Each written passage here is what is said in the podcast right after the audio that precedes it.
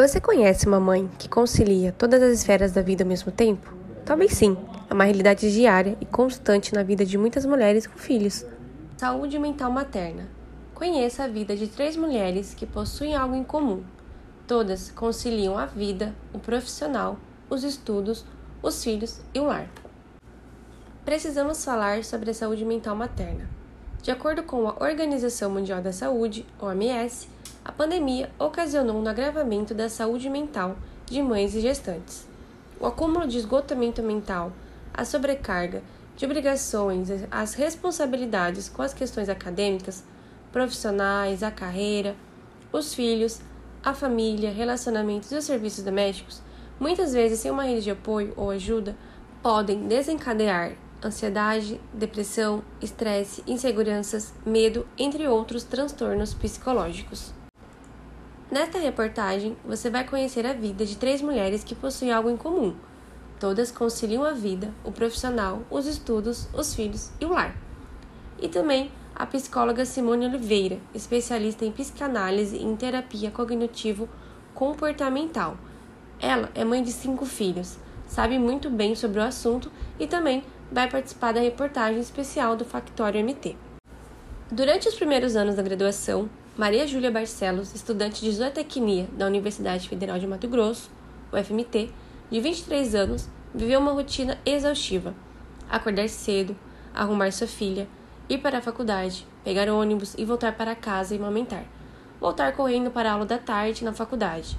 Chegar em casa, colocar a pequena para dormir e aproveitar a noite, o único momento que ela tinha para estudar. De acordo com a estudante, muitos professores da faculdade eram compreensíveis com a realidade que ela se encontrava, como também havia professores que lidavam de forma diferente, isto é, não tinham a mesma compreensão. As pessoas romantizam muito a vida materna, assim como a acadêmica. Ambas, quando sentidas na pele, são bem difíceis e conciliar as duas é muito desgastante. Muitas vezes eu brigava com a minha filha porque estava exausta e só queria um momento de sossego. Acabava descontando nela toda a minha frustração por não conseguir realizar todas as atividades que dependiam de mim. Agora eu quero chegar no final do curso, formar e sentir que, apesar de todos os meus momentos caóticos, crises de choro, procrastinação, do cansaço psicológico, emocional e do físico, eu dei conta de concluir o curso e criar a minha filha sozinha. Muitas vezes parece que apenas sobrevivo e dia após dia é mais evidente o cansaço e estresse em mim, conta Maria Júlia. Apesar das dificuldades, a estudante também contou que ainda não procurou ajuda psicológica e que lida com a saúde mental da forma que pode e recebe a rede de apoio da sua mãe. Para estudante de pós-graduação em Gestão Pública e Política da Faculdade Particular Multivix, Kelly Braga, de 43 anos, diz que conciliar a carreira, o cuidado com a filha, com a casa, com o âmbito acadêmico, da família é muito difícil. A rede de apoio é o marido. Ele administra junto com ela a rotina diária e o cuidado com a filha Isabela, de apenas 7 anos. Ela conta que conciliar a carreira, o cuidado com a filha, com a casa, com o âmbito acadêmico, com a família é muito difícil. A rede de apoio é o marido, ele administra junto com ela a rotina diária e o cuidado com a filha Isabela, de apenas 7 anos. Ela conta que no período da manhã fica com a filha, prepara o almoço e depois se arruma para ir ao estágio, que é no período vespertino. Quando retorna para casa, prepara a janta e fica com a família e depois estuda quando todos vão dormir. É tudo muito corrido, todos os dias a mesma rotina. Nesses dois anos de pandemia eu precisei procurar ajuda psicológica.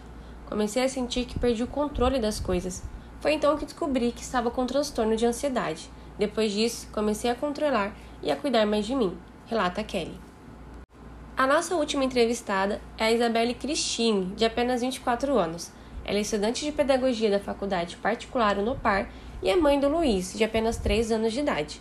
Ela conta que o filho possui transtorno do espectro autista, que a sua rotina é muito difícil, porque precisa dar conta de tudo, do trabalho, da faculdade, do sustento da casa, da família, de cuidar do filho e também de poder acompanhar ele na terapia.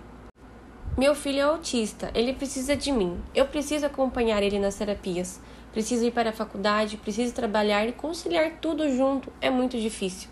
Comecei a faculdade em 2018, no mesmo ano que descobri que estava grávida.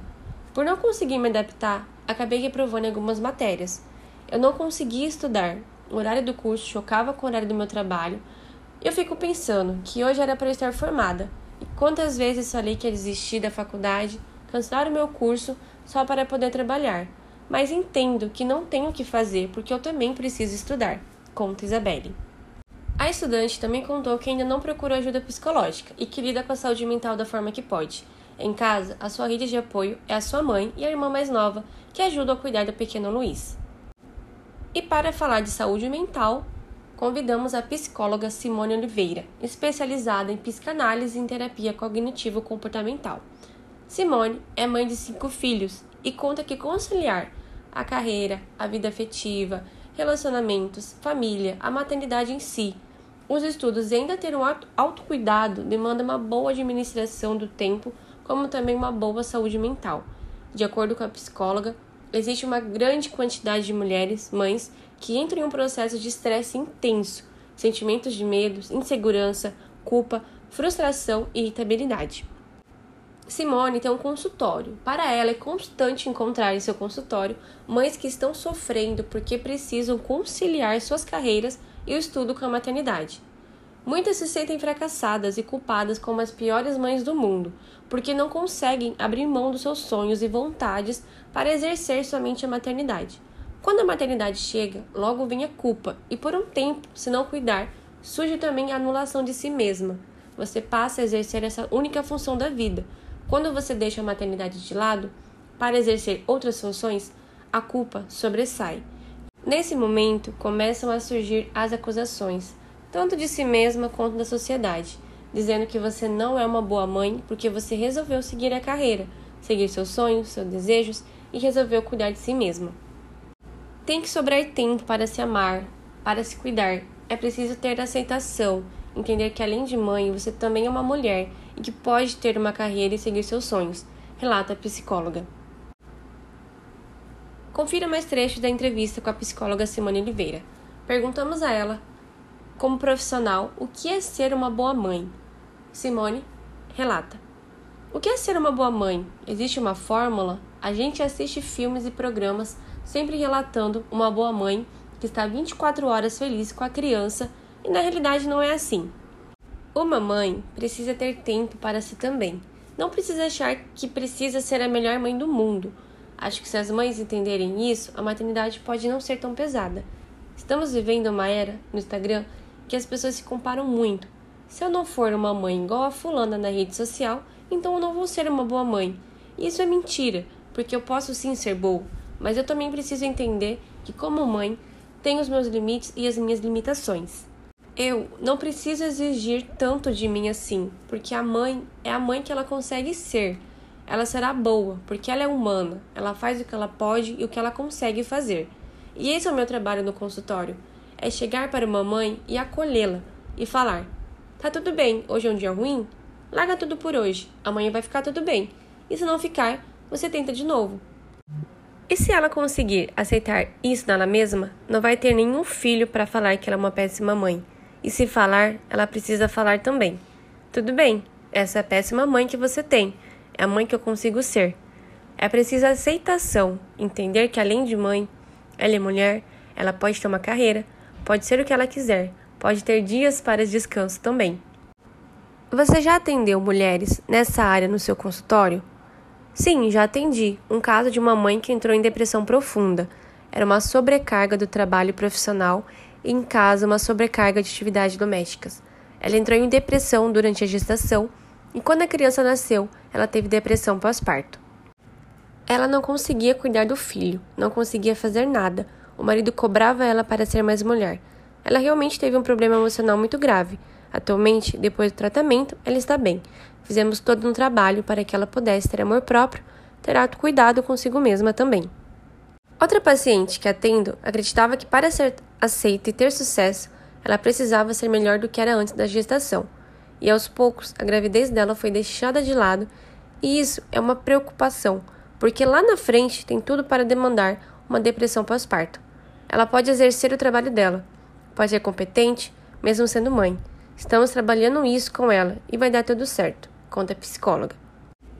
Sobre auxílio, recurso e políticas públicas voltadas a estudantes mães, as estudantes entrevistadas foram perguntadas se estavam inseridas em algum auxílio, programa ou benefício específico que atendesse especificamente estudantes mães dentro do campo acadêmico. Todas alegaram que não estão inseridas em nenhum auxílio específico para esse público na faculdade. Contudo, Maria Júlia, estudante da FMT, Isabelle Cristine, estudante da Unopar, usam apenas o cartão estudantil, que facilita o transporte da faculdade para casa. A estudante Kelly Braga, da Multivix, já possui locomoção própria. Os auxílios específicos para as mães seriam, por exemplo, auxílio creche, que já é uma realidade na Universidade do Estado do Rio de Janeiro, a URJ. A Universidade Estadual Paulista, Unesp, possui plano emergencial garantido pela universidade para impedir que as estudantes abandonem os estudos depois da gestação. Esses benefícios são mantidos enquanto os estudantes estão com a matrícula ativa na universidade.